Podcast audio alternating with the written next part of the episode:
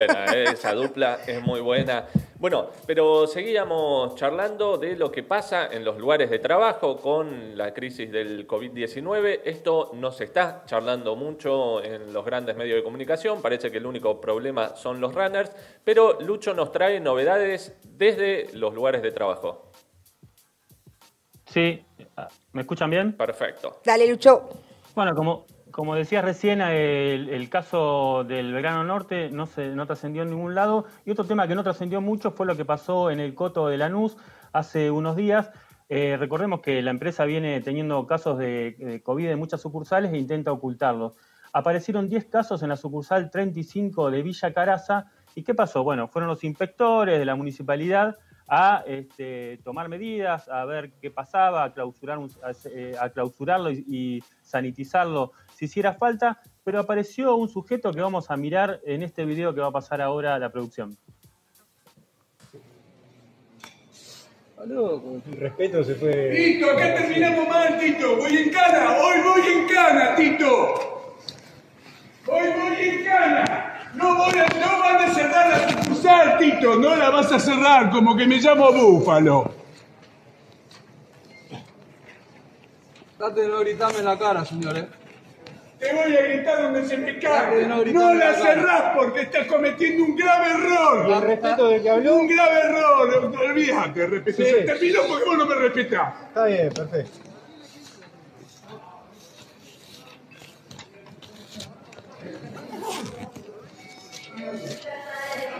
Estamos móviles. Bueno, ahí lo decía, él es Eduardo Búfalo.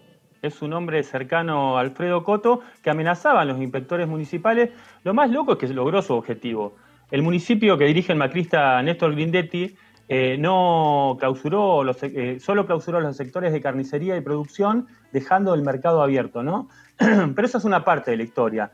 Eh, la, de la impunidad con la que se manejan las patronales, con, la veña de todos los gobiernos. Recordemos que hace poco los trabajadores de Coto Banfield tuvieron que parar para que se sanitice eh, la sucursal. Pero ahora vamos a ver otra parte que, es lo que pasó con los trabajadores. Eh, vamos a escuchar un audio de este, donde ellos denuncian que, cómo la están pasando quienes fueron contagiados.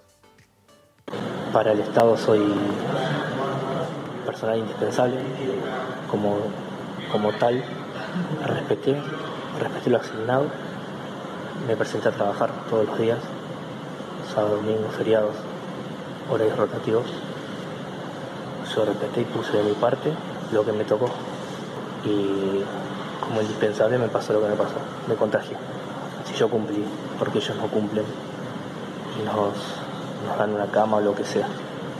Estamos sin atención médica, no nos dan de comer, no nos vienen a ver si estamos bien, si estamos con fiebre, tirados, inhumano totalmente todo lo que está pasando, abandono de personas, viendo.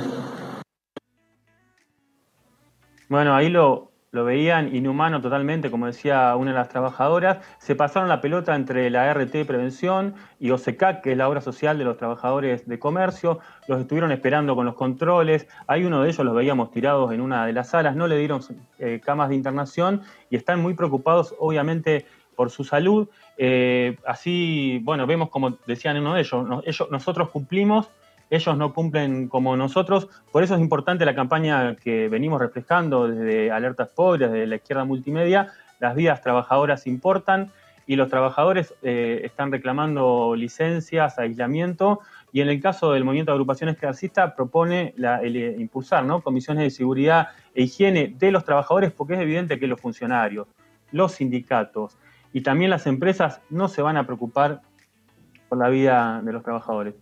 Bueno, Pato, una, cosita más, ¿puede ser? ¿Un minuto tengo? Obviamente, sí.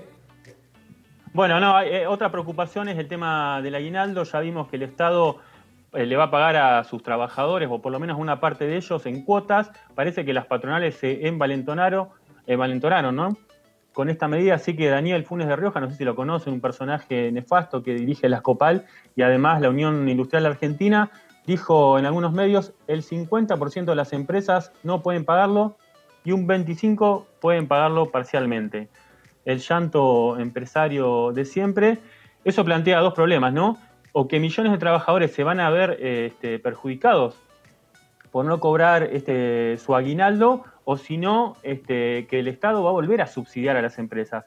El tema lo vamos a tratar más en profundidad con Lucía Ortega en el programa Se tenía que decir, pero hay que seguirlo de cerca porque es una de las cosas que preocupa y puede generar conflictos en las, en las próximas semanas. ¿Dijo algo alguien de la CGT o todavía duermen?